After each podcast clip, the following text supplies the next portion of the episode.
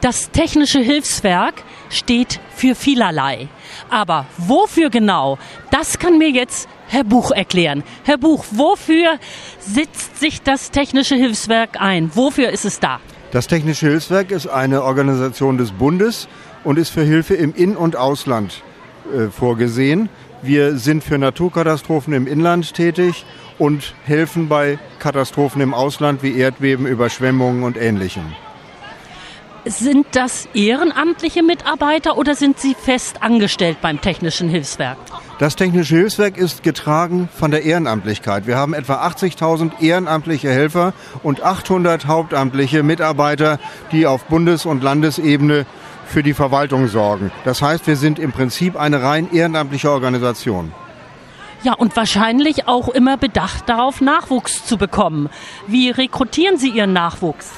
Ja, wir haben keine akuten Nachwuchsprobleme. Äh, Helfer, die sich bei uns verpflichten, werden vom Wehrdienst freigestellt. Das wird künftig vielleicht nicht mehr so sein, aber es ist letztlich nicht das entscheidende Element, denn die Helfer, die zu uns gekommen sind, sind auch über die Verpflichtungszeit hinweggeblieben im Regelfall. Und dann, und das ist eigentlich unsere stärkste Säule, unsere Jugendgruppen. Ab zehn kann man bei uns als Junghelfer arbeiten. Und die Junghelfer, die mit Begeisterung dabei sind, bleiben eigentlich alle in fortschreitendem Lebensalter auch als Einsatzhelfer bei uns. Eine ganz, ganz wichtige Aufgabe. Erzählen Sie uns doch mal von einem Einsatz. Wie findet das statt? Sie kriegen irgendwoher einen Notruf. Ja, äh, wir sind hier in Hamburg mit einer starken Berufsfeuerwehr bei normalen Unglücksfällen eigentlich wenig befasst. Wir helfen der Feuerwehr bei Brandeinsätzen mit den Spezialgeräten wie Radladern, aber ansonsten vielleicht als Beispiel mal der Oder-Einsatz. Da bekamen wir dann, nachdem die Lage an der Oder sich äh, immer schärfer darstellte, den Einsatzauftrag, 170 Leute von Hamburg zu einem Deichabschnitt an die Oder zu bringen. Drei, vier Stunden Vorlauf. Wir haben die Helfer alarmiert, die Fahrzeuge zusammengestellt und dann sind sie rausgefahren und haben dort einen Deichabschnitt übernommen, der auch heute noch Hamburger Deich heißt. Fünf Kilometer Deichabschnitt, den wir von Hamburg aus immer mit wechselnder Mannschaft acht Wochen lang verteidigt und gehalten haben. Das war einer der größeren Einsätze. Die ehrenamtlichen Mitarbeiter haben natürlich auch einen hauptberuflichen Job. Äh, können die denn ihren Job bei solchen Einsätzen immer sofort verlassen? Ist das vom Arbeitgeber oft genehmigt?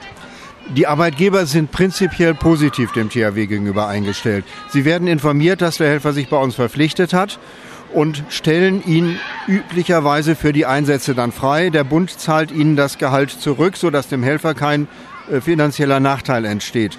Bei sehr kleinen Firmen achten wir darauf, dass wir die Firma nicht lahmlegen. Wir hatten mal Klempnerfirmen, wo drei Gesellen beim THW waren, die können wir nicht gleichzeitig einziehen. Aber ansonsten haben wir im Prinzip keine Probleme, Helfer für Einsätze, auch für Auslandseinsätze, die dann etwas länger dauern, zu gewinnen. Ja, und wenn sich jemand interessiert, dann findet man wahrscheinlich Sie im Internet unter www.technischeshilfswerk.de. Richtig, www.thw.de und äh, für die Hamburger haben wir einige Spezialseiten. Wir haben in jedem Bezirksamtsbereich Hamburgs einen Ortsverband des THW. Sie können beispielsweise mal www.thw-hamburg-altona.de oder hamburg-nord.de wählen. Dann haben Sie zwei, die ganz gute Homepages haben und sehen da auch dann Einsatzgeschehen und Ausbildungsgeschehen. Herr Buch, eine interessante, hilfreiche Sache. Trotzdem wünsche ich, dass wir nicht so große Einsätze haben in Hamburg und Umgebung. Und trotzdem, es muss sie geben und das ist ganz, ganz wichtig. Vielen Dank für Ihre Tätigkeit und für das Interview. Gerne Dankeschön, schön. Herr Buch. Auf Wiederschauen, danke.